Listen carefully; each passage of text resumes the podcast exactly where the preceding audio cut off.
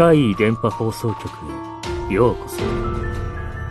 今回のお話はこちらです。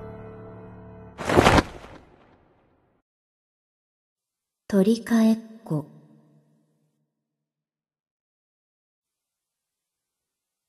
看護師をしている私の同僚に F さんという人がいます。彼女は主に ICU 集中治療室を担当することが多く、とても優秀な看護師です。弟さんは消防士をしているらしく、兄弟揃って多くの人々を助けていることでしょう。ある日、火傷を負った患者さんが ICU で治療を受けていた時、思ったほどひどくはなく、すぐに一般病棟に移されました。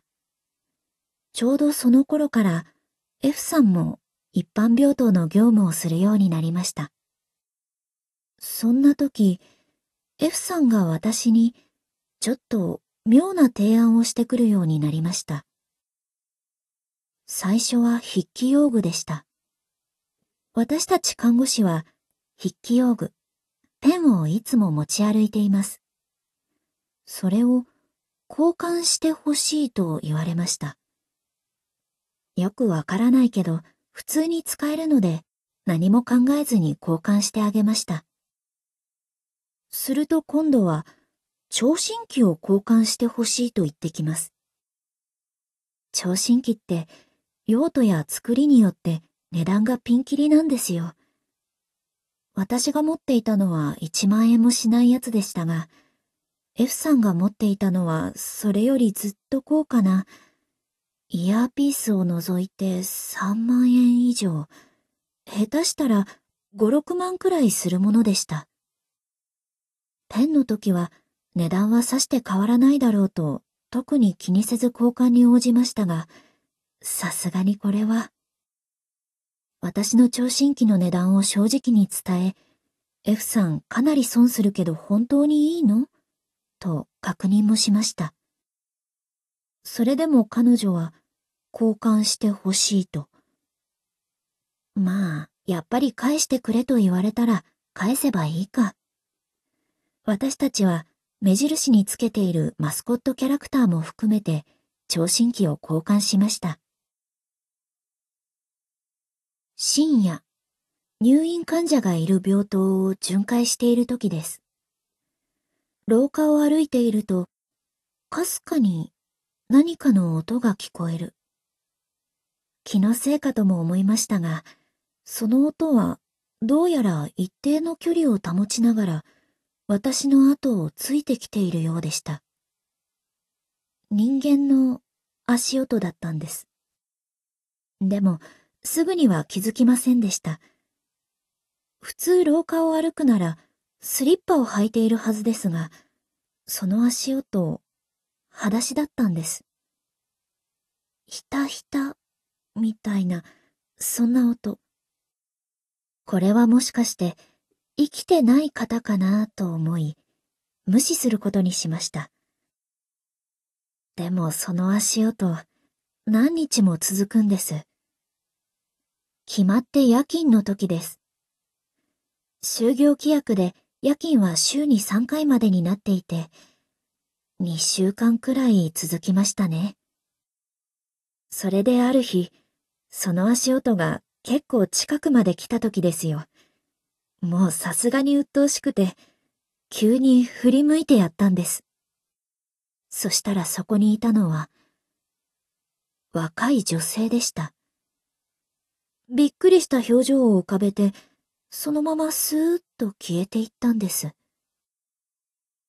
これ直感なんですけど、その女性がびっくりしたのは、私が急に振り向いたからじゃないような気がしました。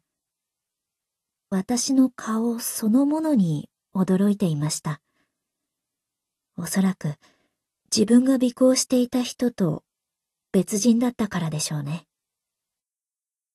ここは高齢の患者がほとんどなので、若い女性は珍しい。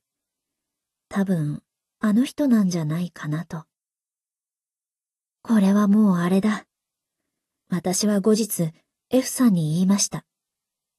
まずは交換した聴診器、何か不便なこととかないから入り、若い女性の患者さんがね、と、まあ問い詰めるまでもなく、F さんの方から全部話してくれました。やはり私をつけていたあの女性は、火傷をして ICU から移ってきた患者でした。彼女の目的は私ではなく F さん。私と同じような目にあったんでしょう。矛先を惑わすために私と持ち物を交換してみたと。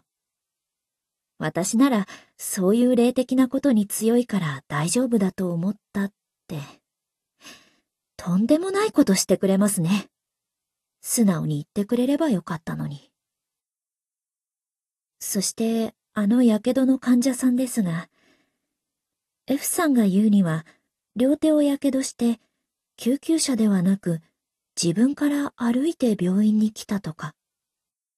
過失と言っていたけど、わざと自分に火をつけたと睨んでいる。一般病棟に移っても、何かと自分を指名してはまとわりつき、気味が悪かったと。腕を掴んで、一緒にいてほしい。あなたじゃなきゃダメ。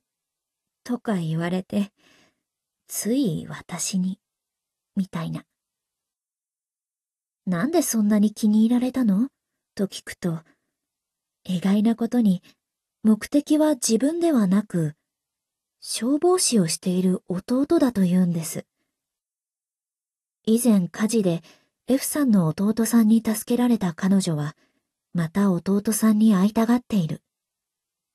F さんの名前はかなり珍しく特徴的なので、事前に知っていた弟さんの名前と F さんの名前が同じだったため、兄弟だと分かってしまったのではないか。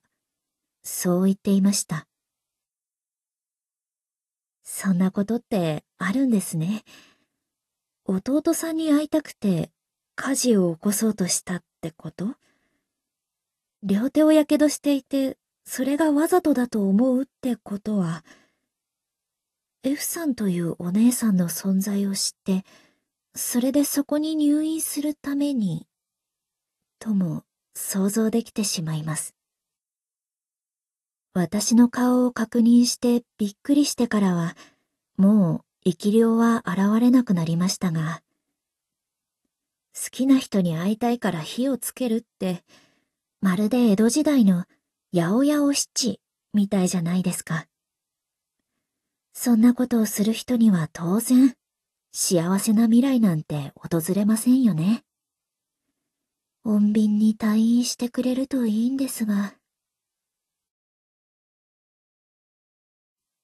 皆さんも好きな人に会いたいからって悪いことしちゃダメですよ。